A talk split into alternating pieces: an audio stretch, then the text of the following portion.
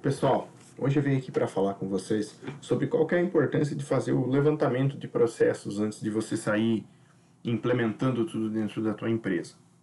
Então, é, sempre que a gente estuda, que a gente vai atrás de coisas para entender melhor como fazer esse processo de adequação à LGPD, é sempre falado que primeiramente você tem que fazer um mapeamento, um inventário de dados para você entender é, é, muitas coisas sobre a sua empresa. Então eu vim aqui trazer uh, alguns pontos que são muito importantes e que são relevantes para essa para essa discussão, para que vocês entendam realmente é, o porquê fazer isso, tá?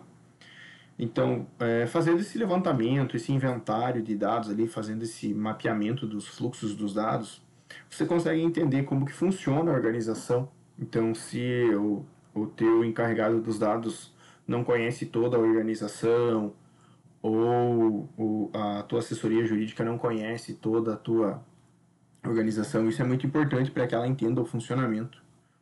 É, você consegue encontrar gaps nos processos que precisam ser ajustados. É, há uma falha que acontece, alguma coisa que você nem sabia que acontecia e acontece dentro do teu processo. Então você consegue encontrar esses pontos e também ver pontos de melhorias que hoje você faz de uma forma e você consegue é, achar novas formas de fazer isso, tá? Para adequar a LGPD. É, então isso é, é realmente muito importante. Você pode, tem que deixar muito claro para os seus colaboradores quando você for conversar que você precisa mapear como é feito hoje, é, que a, o trabalho que está sendo feito não é uma auditoria, que você não vai é, punir alguém por estar tá fazendo algo de, de uma forma errada, de algo que está diferente do, do que está num, num, processo, por exemplo, ou diferente do ideal. Que a ideia ali é realmente você entender como que funciona hoje a tua organização para que você possa fazer as melhorias que você julgar necessário, tá? E assim, é, além de você conhecer a tua organização, é importante para que, que você possa realizar os ajustes na documentação de uma forma assertiva. É, quando eu digo documentação, isso engloba contratos com os clientes, com fornecedores, termos de aceite para colaboradores, para fornecedores, para clientes, enfim.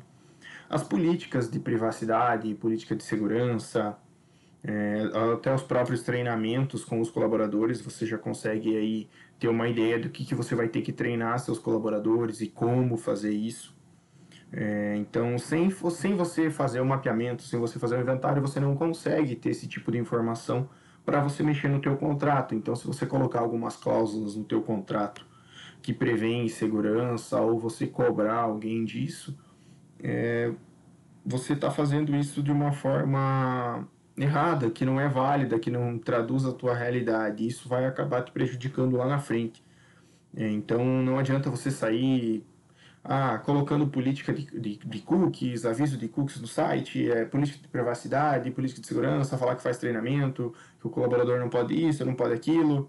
É, se você não sabe quais os impactos disso no teu negócio, se eles realmente vão seguir isso, então é muito importante que tudo isso esteja andando no mesmo ritmo, sabe?